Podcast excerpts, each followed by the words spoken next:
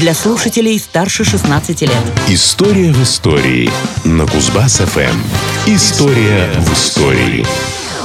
В конце января 1852 года Николай Васильевич Гоголь после болезненного разговора с протоиереем Матфеем Константиновским отказался от еды и начал говеть за неделю до Великого Поста.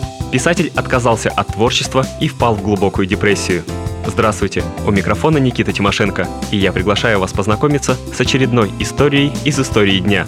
24 февраля 1852 года Гоголь сжег второй том «Мертвых душ».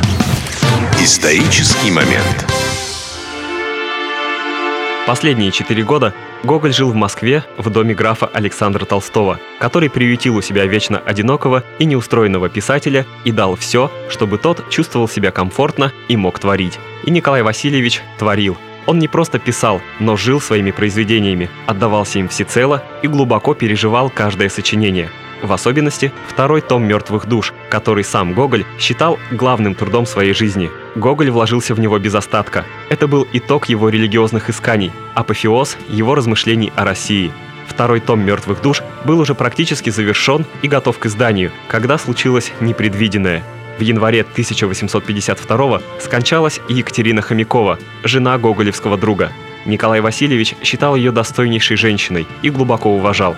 Он тяжело переживал ее кончину и со страхом начал постоянно размышлять о смерти. Своему духовнику, Матфею Константиновскому, писатель жаловался на упадок сил, а Матфей, в свою очередь, убеждал Гоголя отказаться от творчества и задуматься над своим духовным состоянием. Во многом именно слова и поступки протоиерея усугубили состояние Гоголя. Из истории дня.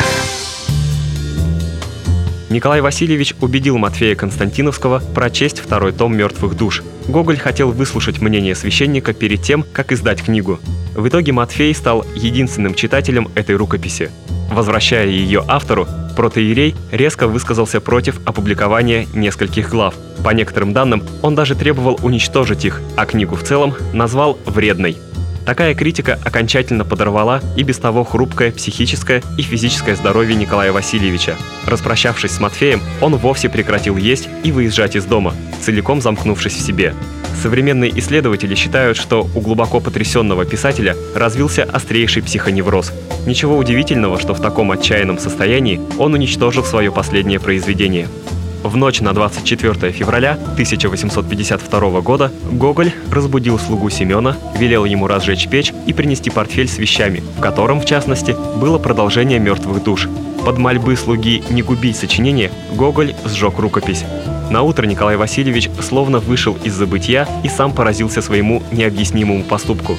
Графу Александру Толстому Гоголь рассказал, что хотел сжечь лишь заранее приготовленные для этого вещи, а отправил в пламя абсолютно все, включая тетради с продолжением «Мертвых душ», которые он хотел разослать друзьям на память. Гоголь был уверен, что сделал это под влиянием злых духов, что лукавый подвигнул его на это. История и даты. Как ни старались друзья Гоголя поддержать его и отвлечь от мрачных мыслей, Николай Васильевич продолжал пост, больше похожий на голодовку. Менее чем через неделю, обессиленный, он слег и начал готовиться к смерти. Вечером 3 марта 1852 года, совершенно истощившись, Гоголь впал в беспамятство, а на утро 4 марта скончался. До сих пор и кончина писателя, и сожжение второго тома «Мертвых душ» многим кажутся чересчур загадочными. Существует множество гипотез и даже мифов об этих событиях, которые пытаются объяснить мистикой и откровенной дьявольщиной. Но все это уже совсем другая история. История в истории на Кузбасс-ФМ. Вот такая история.